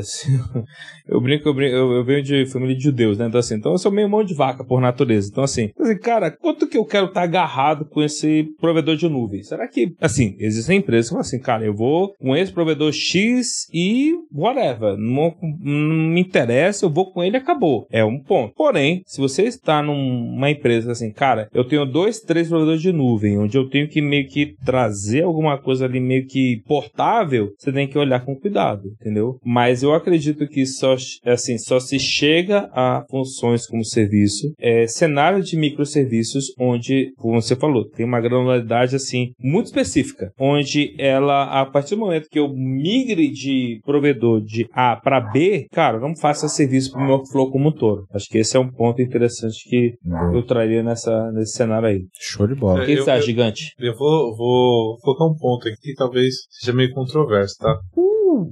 Polêmica. Polêmica assim, no final cara, do episódio, cara. É, É lock-in, né? Pô, lock-in, cara, você tem lock-in. Não adianta. Sempre. Você abraça. sempre, lock-in. sempre, Você sempre. só escolhe a quantidade de. de, de- é, o percentual de lock-in que você vai ter. Todo né? mundo que casou tem loquinho, né? Tem lock-in, exatamente. Se você não casou ainda, tem tempo. Eu sou casado há 10 anos. Beijo, meu amor. Eu sou loquinho com consciência.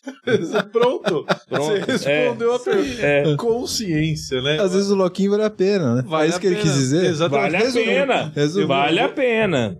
Pô, eu, eu vou falar do Google lá, né? É, inclusive eu submeti a parceria pro Google lá, né? Da, da VMBers, então já.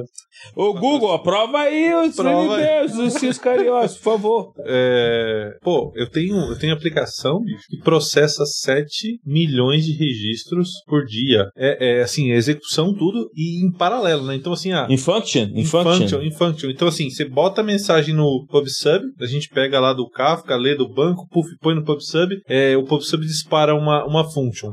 E aí você tem esse dado levado pro, pro lugar que ele tem que ir, né? Pro, pro, pro repositório integrado lá de, de informação de Isso no saúde. Google, isso no Google. No Google, é.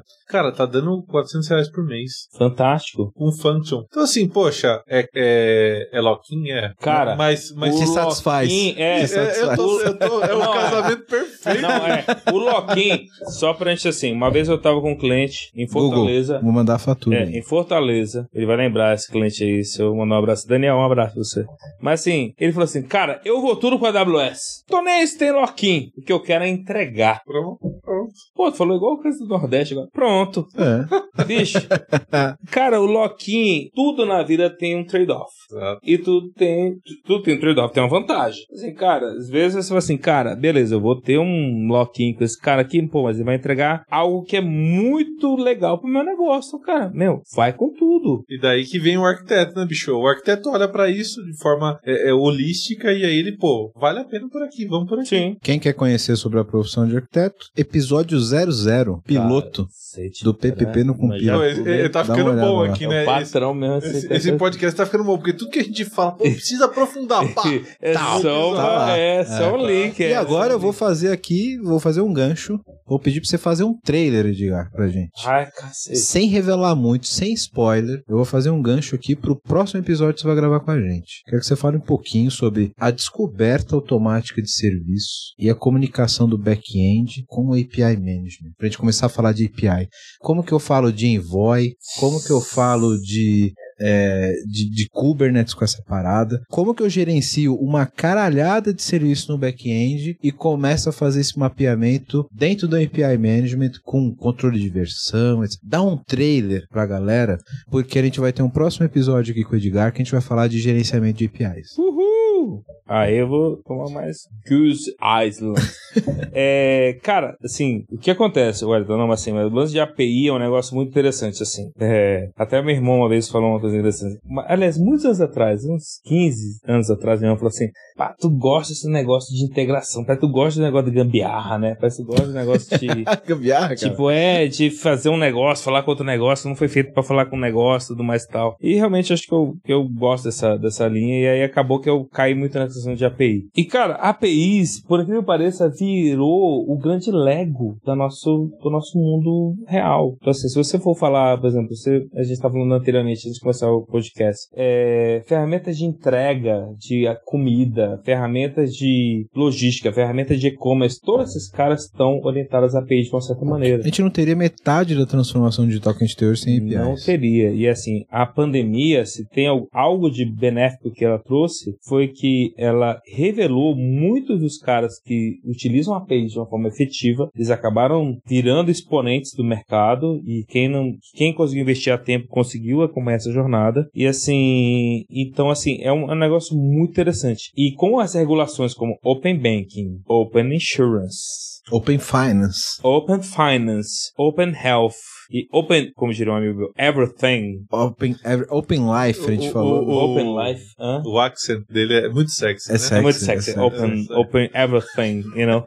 É, ainda fala, well, you know, no final. Mas assim, é, cara, tudo que a gente fala de open, qualquer coisa, é drivado por APIs. E existem um monte de questões muito preocupantes que vão do ponto de vista de, cara, comunicação interna, que vai na questão do back-end do microserviço, que vai na questão de como a gente expõe isso via contratos e via os tipos de ataques que a gente tem. Por exemplo, eu não vou revelar a TV a cabo. É só um trailer, hein? Você não, É. você não, não, não, não começou, que- começou não queima agora. É, não, episódio. mas só assim, mas só, vou- só vou dar um spoiler mínimo. Você sabia que tem uma grande TV a cabo que nós devemos ser clientes, porque eu sou, talvez você seja, Provavelmente sejamos todos. que 8 milhões de clientes deles tiveram seus dados vazados por uma, vamos dizer assim, Uma API mal feita? uma API mal feita, mas aí não contente com a provedora de telecom desse aí que vazou 8 milhões, assim, já que você vazou 8 milhões, eu vou vazar 23 milhões de clientes com dados vazados. Isso é 10% da população do Brasil. Né? É, 10%. Com dados vazados. Então assim, então é Esse aí eu muito- não vou falar pra você falar o nome, não, porque ele não vai querer patrocinar Não vou mesmo. falar não, É, não vou fala. falar não. Mas tá, mas tá disponível. No canal digital tá lá disponível. Mas assim, é... uma das coisas interessantes assim, é a questão do... Cara, a gente... E aí é uma coisa interessante, que assim, a tecnologia... Cara, é muito engraçado, porque assim, eu volto mil anos atrás, eu lembro assim, cara, o que eu queria trabalhar? Pô, sou filho de um geólogo e uma policial civil. Mas, cara, o que, que eu tinha que fazer pra trabalhar com tecnologia? Mas assim, hoje em dia eu me sinto... Era pra você estar prendendo bicho. Era pra você estar. É, alguma, coisa, é alguma coisa assim, tipo assim, cara, assim, cara, o que, que eu tinha que estar fazendo essa área assim? Você tá Mas- fazendo API, velho. É, mas assim, eu falei assim, cara, hoje em dia eu, eu consigo falar assim, hoje eu consigo explicar para meus filhos assim, cara, tudo que você faz hoje, de uma maneira direta ou indireta, é através de APIs. E as, as APIs vêm de microserviços, por isso a gente tá aqui nesse episódio. Então assim, cara, tem muita coisa que as pessoas estão negligenciando e que eu acredito que, pô, no próximo episódio a gente vai conseguir falar muito sobre isso. E que você que tá assistindo esse episódio, cara, assista esse episódio que vai ser muito bala. Show de bola. Só tem que marcar que a gente vem e, e Vai tá estar tudo aqui certo. no feed em breve, então você que tá acompanhando aqui esse episódio de Se inscreve no canal, né? Se inscreve no canal, não perca. Mr. Edgar vai estar aqui pra mais esse episódio e muitos outros, cara. Você é um monstro. Ufa, eu tamo é um junto. É isso, meus amigos. Acho que a gente passou pelos principais pontos aqui de microserviços. Poderia ficar horas falando sobre isso, porque não falamos de 12, 12 Factors, por 12 exemplo. Factors, Não falamos de. Cloud Native Application.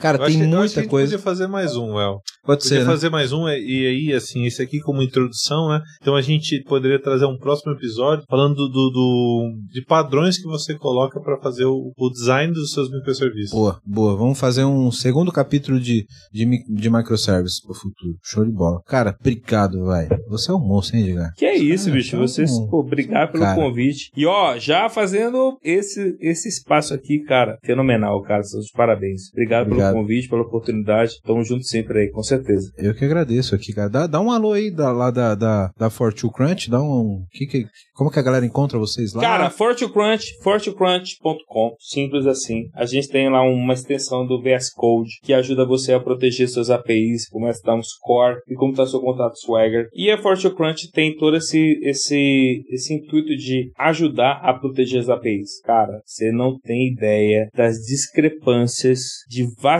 de segurança que existem em você expor as APIs, digamos assim. Ah, eu vou A gerar aqui, eu vou pegar aqui meu Spring Boot Eu vou importar aqui no API Management e, vou tudo certo. jogar É. na nuvem. Cara, não tira nem o atuator do, do, do health lá. do- Existem, é, existem muitas questões que eu temo que regulações importantes, como, de novo, Open Bank, Open Insurance, Open Health, Open qualquer coisa, é, batam nessas coisas, né? Então, assim, então é, é um ponto que eu tenho trabalhado bastante, assim, quando eu vim trabalhar na Fortune Crunch, eu falei, cara, é, que indústria é essa? O que, que esses caras estão fazendo? E realmente era uma indústria totalmente nova. Então, acho que, de repente, quando a gente puder trazer isso à tona, vai ser um negócio bacana, porque é um assunto que as pessoas não se atentaram ainda, mas ele é de fundamental importância para como que eu exponho meus, de novo, microserviços da, digamos, da minha infraestrutura, como APIs, como que eu exponho isso pro mundo. Então, acho que o negócio vai ser bem, bem bacana. Show de bola. Vamos poder falar bem mais sobre isso no episódio de APIs. Show de bola, Maravilha. chamar. Valdirzão, mais uma aqui. Well, obrigado Nossa, pelo cara. Eu que convite, cara. Pelo convite. É, bom, para você que tá aí ouvindo a gente, né, e se animou com o assunto de microserviços e até com os desafios de tecnologia nesse sentido e, e- e querem entrar nisso, arroba, é, peoplecare, arroba. Ficou afim de codar um, um microserviço? Quer saber como é? Cadê o Verberto aqui? Quero ver. Tem, tem o PPT aí. Mas tem já o- passava, já passava aqui o Verberto aqui, ó. é, é, é, Eu sou fã desses caras. aí, Aê! Uh, passou rápido, bicho. Pô. Ó, galera, arroba, é, peoplecare, arroba manda lá o currículo pra gente, a gente tá, tá contratando. É, nós temos um programa de, de, de ensino muito interessante. É, poxa, pra gente que tá na segunda carreira, pra galera que tá entrando na carreira, pra quem já é experiente e quer mudar, né? Tipo, tá lá com o monolito, vem, vem trocar uma ideia com a gente e, e aí a gente tem muita estratégia de, de modernização de aplicações, que eu acho que é um. Quando a gente falar nessa segunda fase do, do, do microserviço, a gente vai, vai entrar mais na- nas estratégias Isso, de na estratégia de modernização. Show de bola. Show de bola, obrigado, Valdir. Edgar, agradecer a tua presença aqui, cara. Muito Puxa. obrigado. Obrigado. meu. Não sem antes, você não vai sair daqui antes de levar a sua Pô, camiseta do PPT no Compila. Sim, hein? Eu espero Pessoal, que sirva, porque a, Pô, o, o do, a, a do Valdir, velho, a gente tem que comprar Não, tamanho é, Não, a dele é titã. customizado. dele é Tem que comprar customizado. tamanho titã, né, velho? Pessoal, vou falar pra vocês, olha, eu trabalho há muitos anos, já fui pré-vendas de várias empresas e eu falo pra vocês, tá? Vocês ouvirem uma apresentação muito legal, PPT não compila, entendeu? Pede o código, pede o GitHub, isso é interessante. PPT não, né? Pede o GitHub. GitHub. É isso aí. Porque PPT não o quê? Não compila. Não compila. É isso aí, galera. Depois dessa, a gente finaliza aqui. Muito obrigado pela audiência de vocês. Segue a gente nas redes sociais, arroba PPT no Compila, Instagram, Twitter, tem até TikTok agora. É TikTok. Segue a gente Caraca, lá. minha filha vai seguir. Minha Pode filha vai seguir lá. seguir. Ela vai estar vendo dancinha lá, de repente, pum, aparece um cara falando de API no meio do TikTok. Putz, ela vai curtir. Vai, vai- vai vai ser legal. Então, YouTube, segue a gente lá no YouTube. Obrigado pela audiência de todo mundo. Comenta aqui que no próximo episódio a gente vai distribuir as camisetas. Obrigado, galera. Muito obrigado novamente pelo apoio de todo mundo. Um abraço. Valeu. Até mais. Valeu. Obrigado. Alora, até mais. Valeu.